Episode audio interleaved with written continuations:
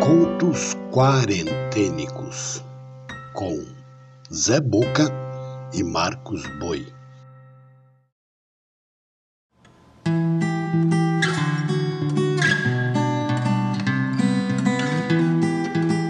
Olá, eu sou Zé Boca, contador de histórias.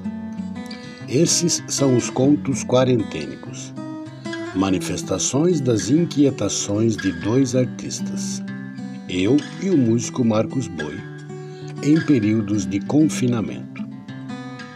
Apresentamos pequenos conjuntos litero-musicais, agrupados de dois em dois, com textos em verso e em prosa, narrados, sonorizados e editados. A curadoria e narração são do Zé Boca. A trilha sonora e edição final ficam por conta de Marcos Boi.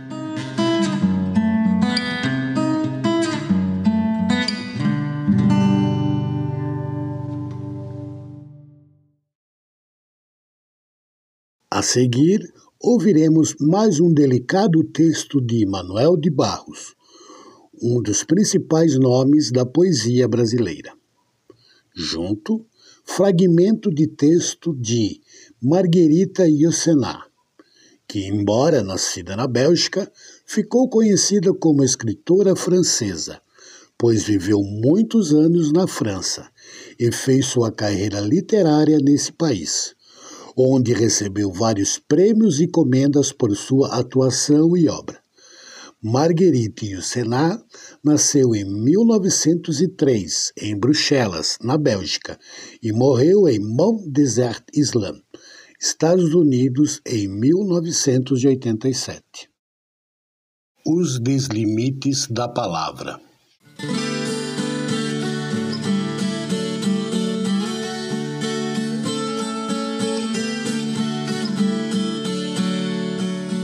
Muito completo de vazios.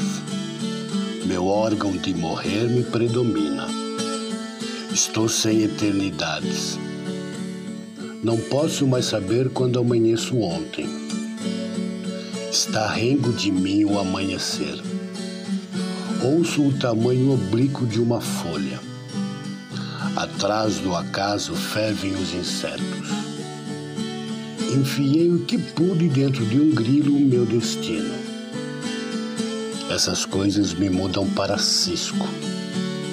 A minha independência tem algemas.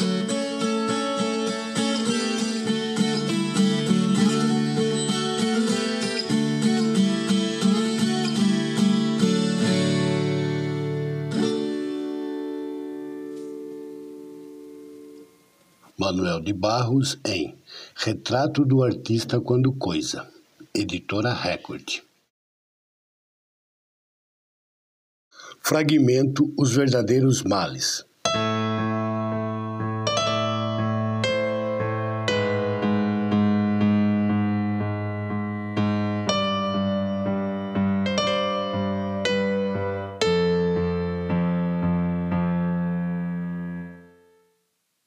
Vejo uma objeção a qualquer esforço para melhorar a condição humana. É que os homens são talvez indignos dele. Mas repilo-a sem dificuldade. Enquanto o sonho de Calígula se mantiver irrealizável e todo o gênero humano se não reduzir a uma única cabeça oferecida ao cutelo, teremos que o tolerar conter e utilizar para os nossos fins. Sem dúvida que o nosso interesse será servi-lo.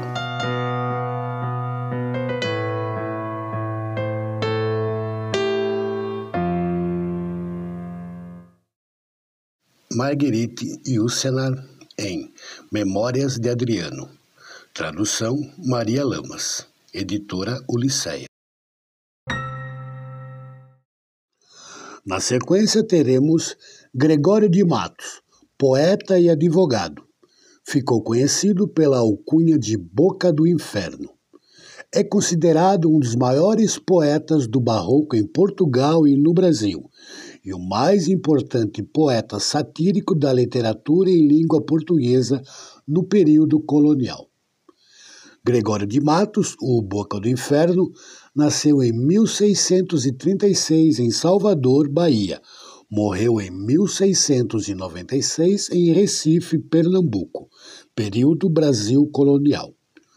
Junto teremos Nelson Rodrigues, escritor e dramaturgo, considerado o mais importante dramaturgo brasileiro, com textos ácidos e contestadores foi repórter policial durante muitos anos, de onde acumulou experiência para suas peças sobre a sociedade. Nelson Rodrigues nasceu em 1912 em Recife, Pernambuco. Morreu na cidade do Rio de Janeiro em 1980. Inconstância dos bens do mundo.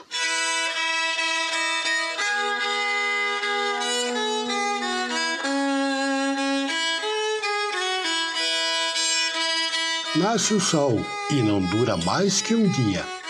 Depois da luz se segue a noite escura. Em tristes sombras morre a formosura, e em contínuas tristezas a alegria. Porém, se acaba o sol, porque nascia. Se formosa a luz é, porque não dura. Como beleza assim se transfigura, como o gosto da pena assim se fia mas no sol e na luz falte a firmeza, na formosura não se dê constância, e na alegria sinta-se tristeza. Começa o mundo, enfim, pela ignorância, e tem qualquer dos bens por natureza a firmeza somente na inconstância.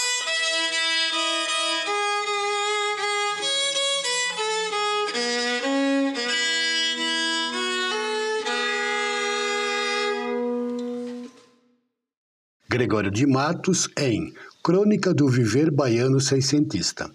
Obra poética completa, volume 1. Organização James Amado. Editora Record. Pouco amor não é amor. Fragmento.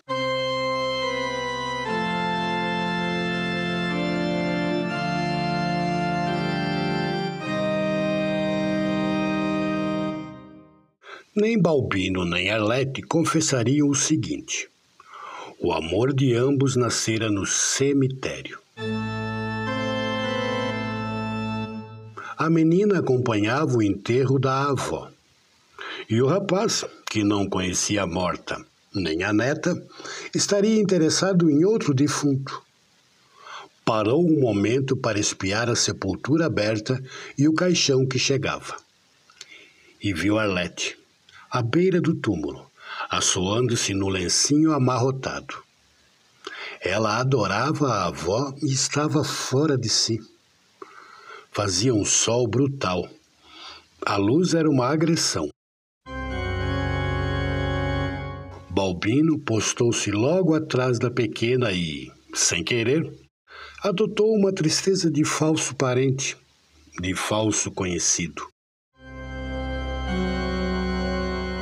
Pouco depois, estava ao lado da moça. Tudo o interessou em Arlete, inclusive a coriza. E foi aí que começou o flerte.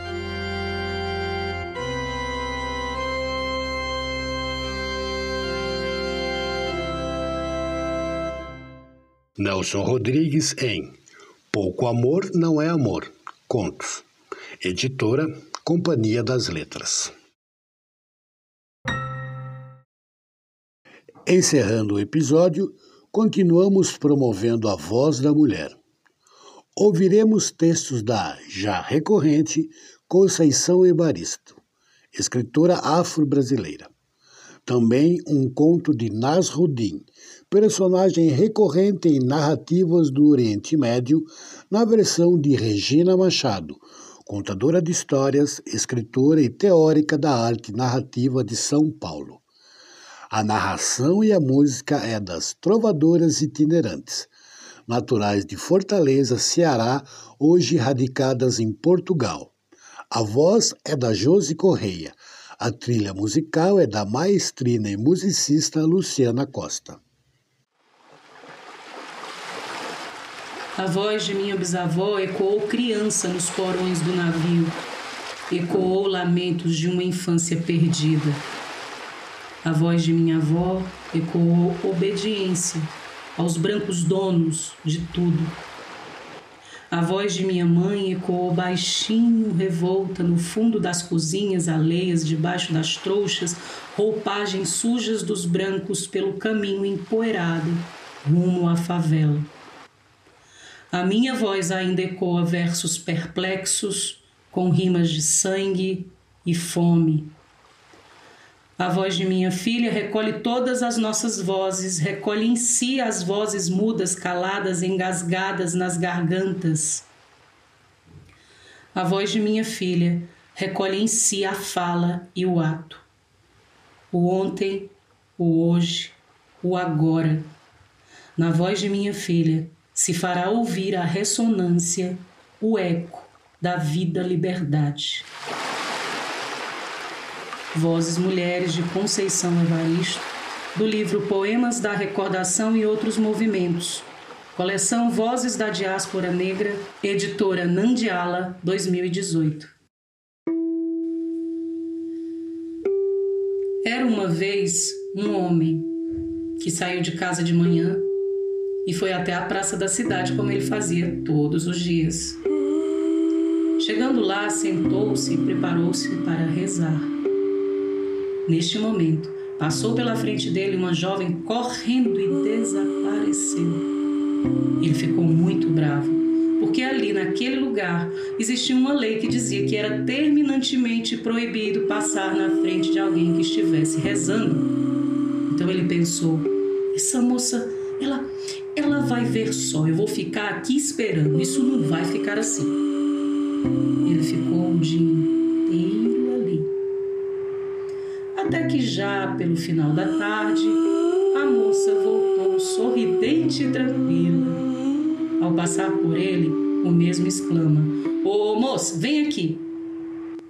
Você sabe o que foi que você fez?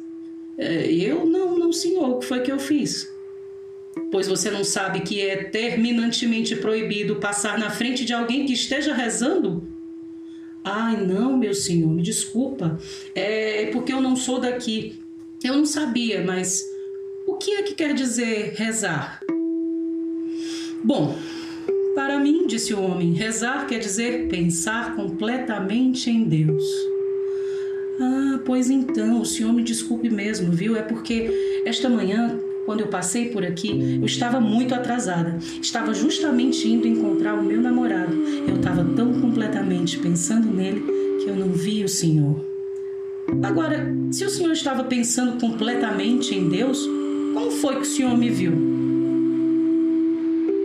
Conto A Prece, seleção de Regina Machado para o livro O Violino Cigano e Outros Contos de Mulheres Sábias, da editora Companhia das Letras.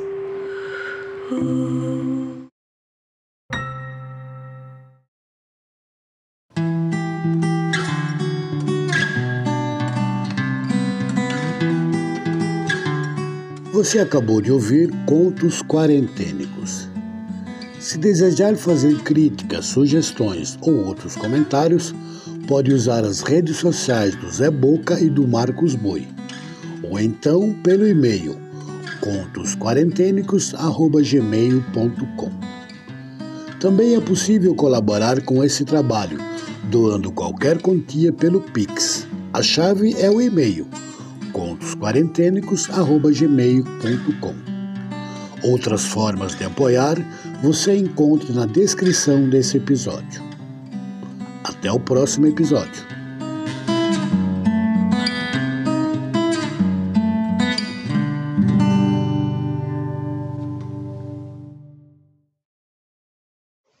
Contos quarentênicos